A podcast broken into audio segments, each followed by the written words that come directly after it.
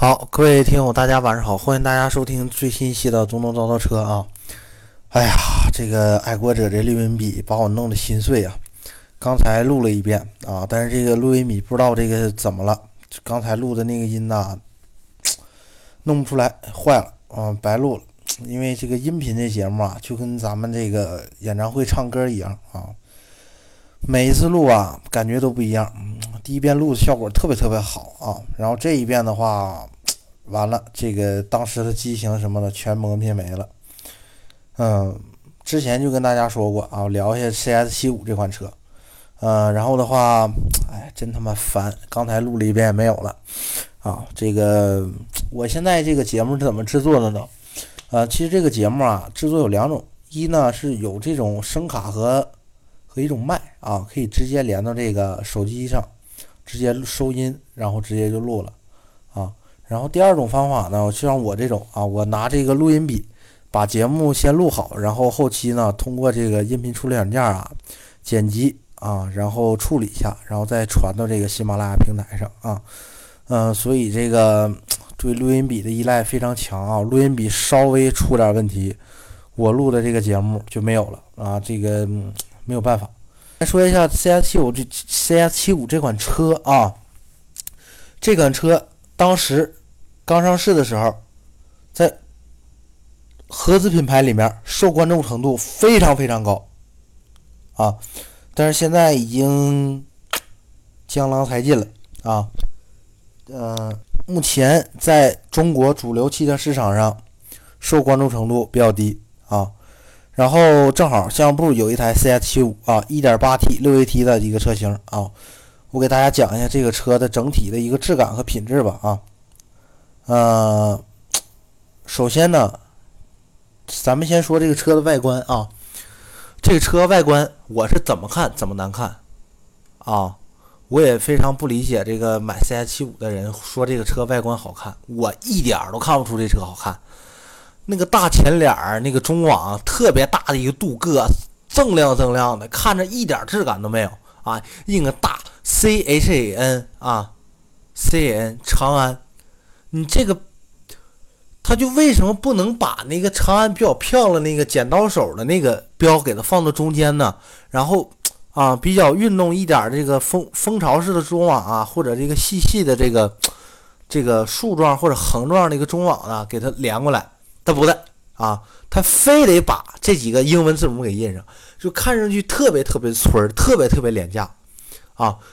你看这个爱用镀铬装饰多的品牌都是什么品牌？十有八九都是自主国国产品牌。我不知道为什么，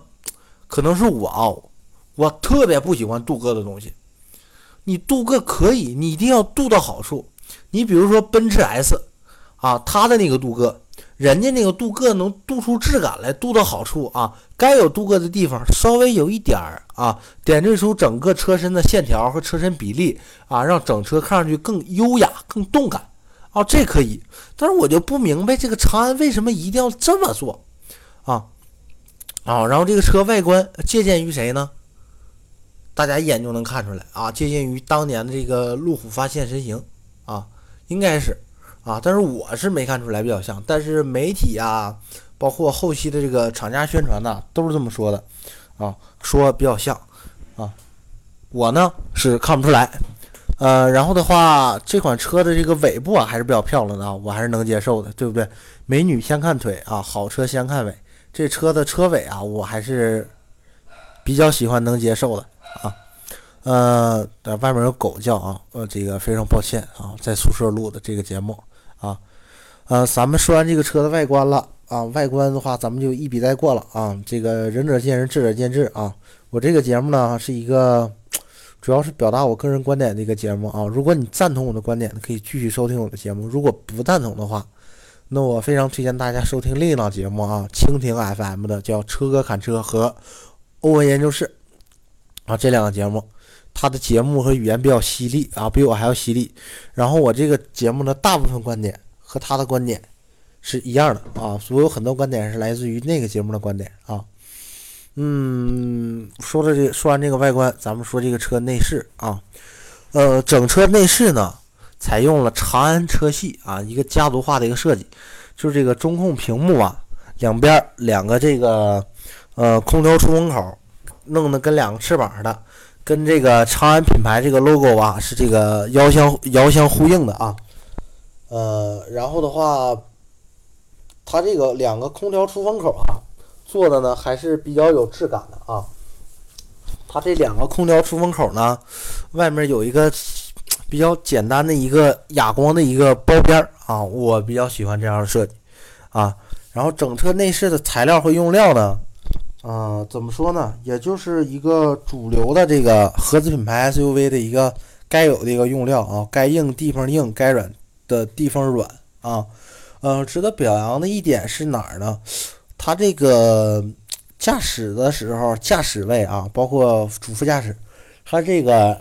腿部空间啊，就是腿部两，就是可以左右晃啊，就这个空间啊，车内空间还是可以的。这个车当时主要卖的一个亮点啊，就是这个车内空间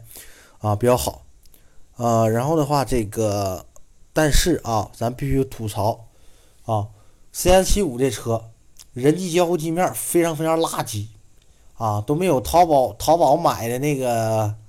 山寨的或者那个国产的那些副厂副厂那种屏幕，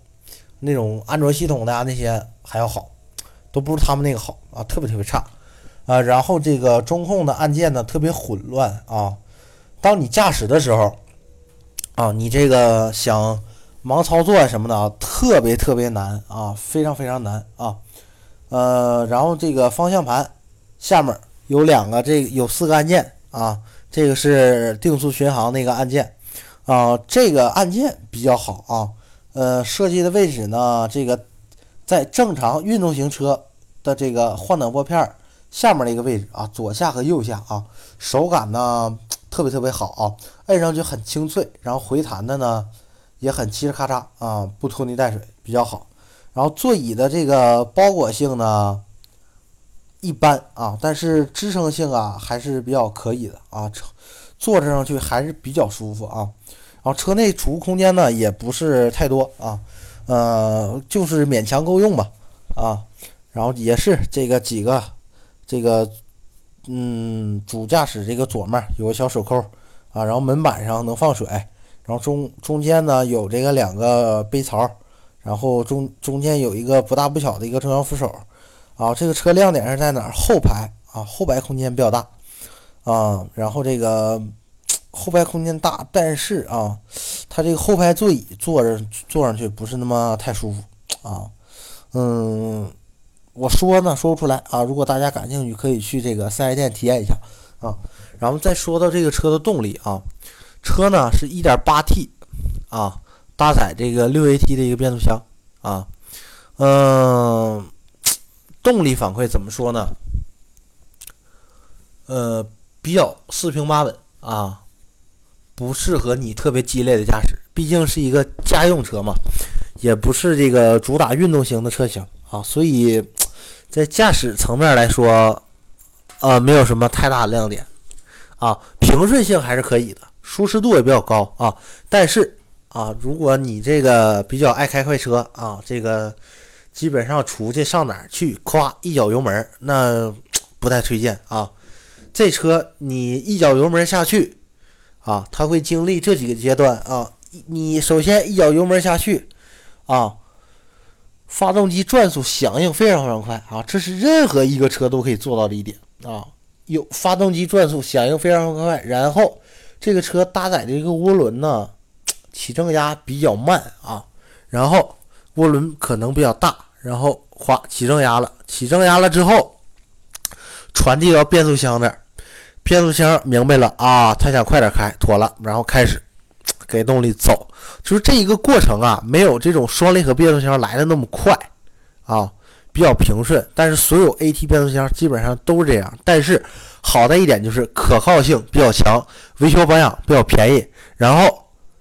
整体的一个行驶的一个舒适度比较好。如果你四平八稳的开啊，这个车这个动力反馈和响应一定不会让你失望的啊。然后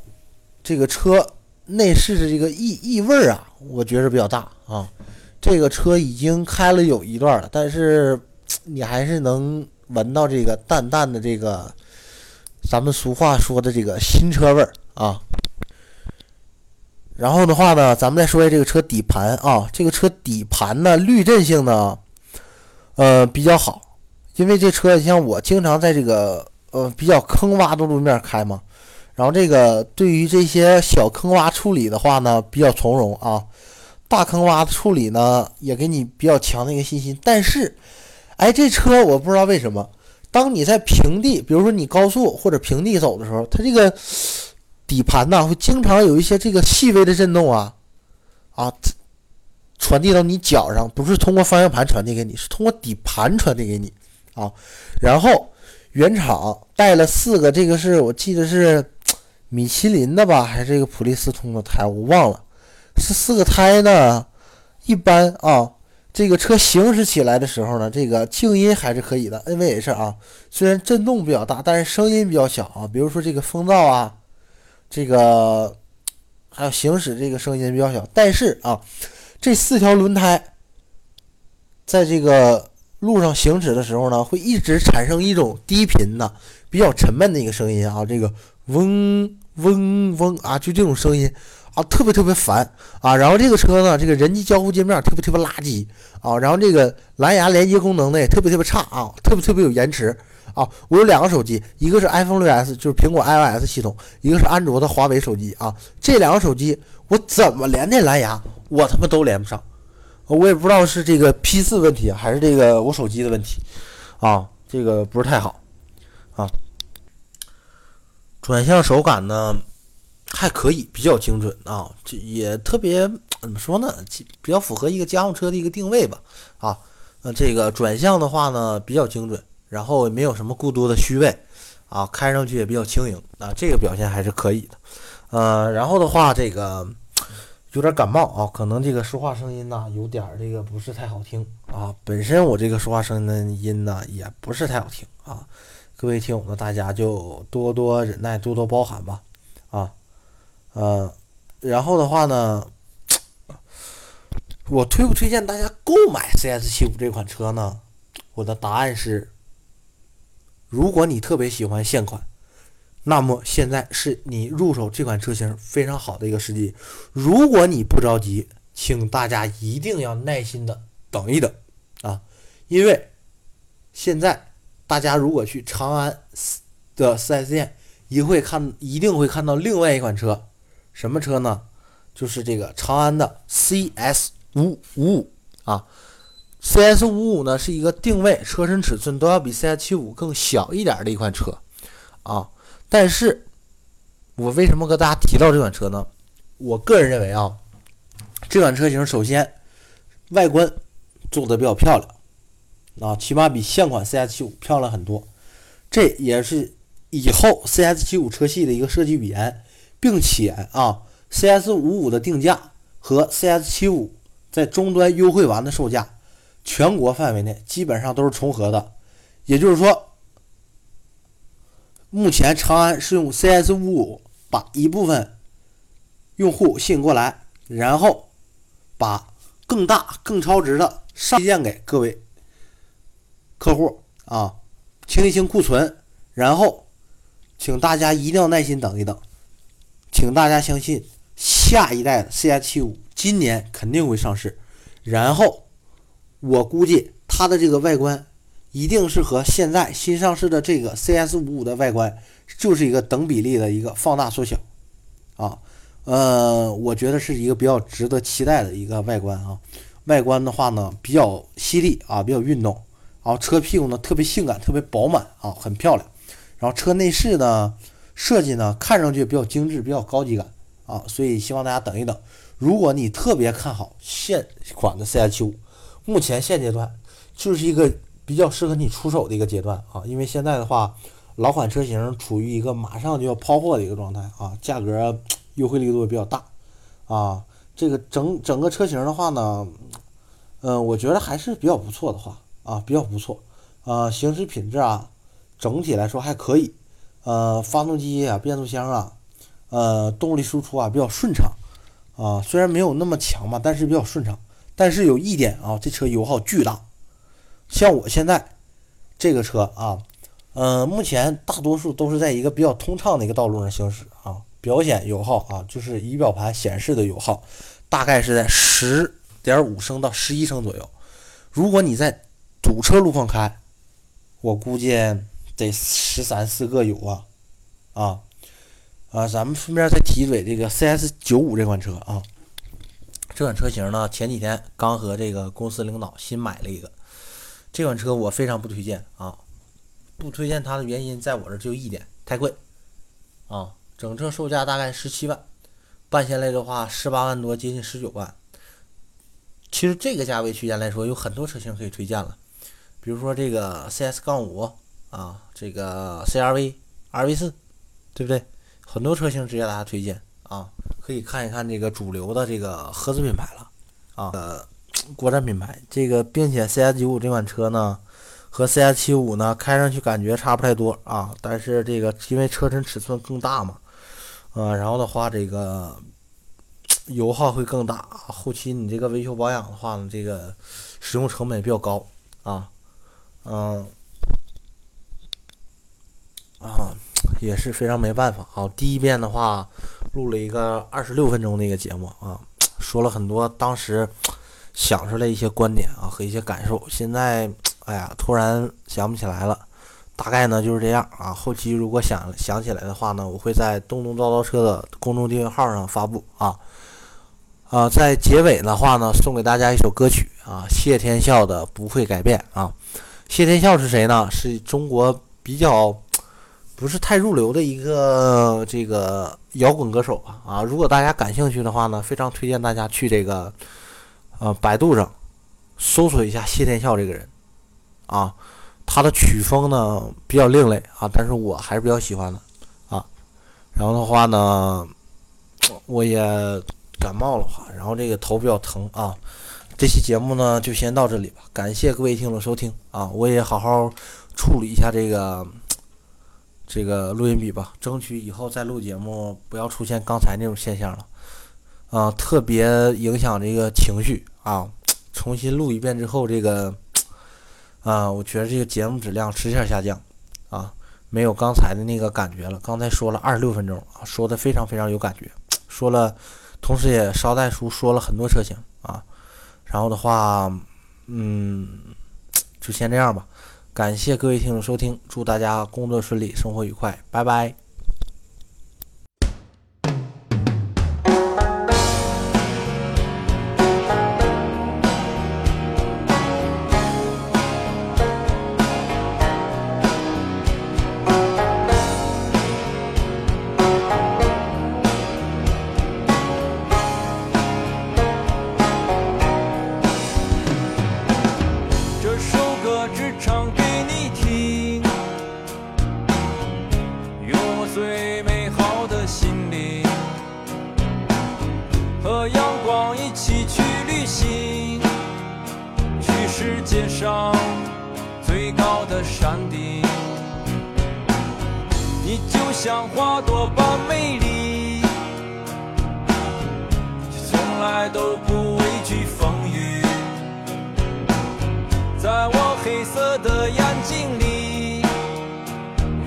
远都会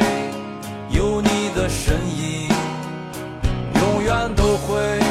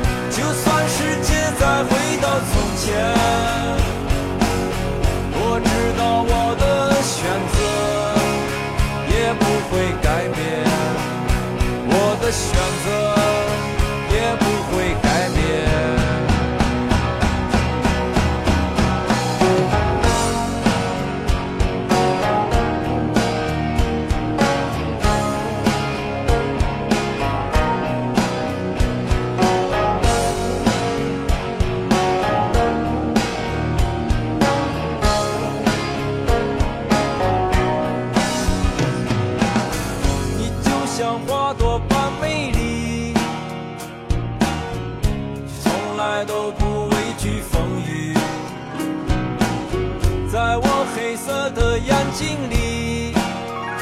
永远都会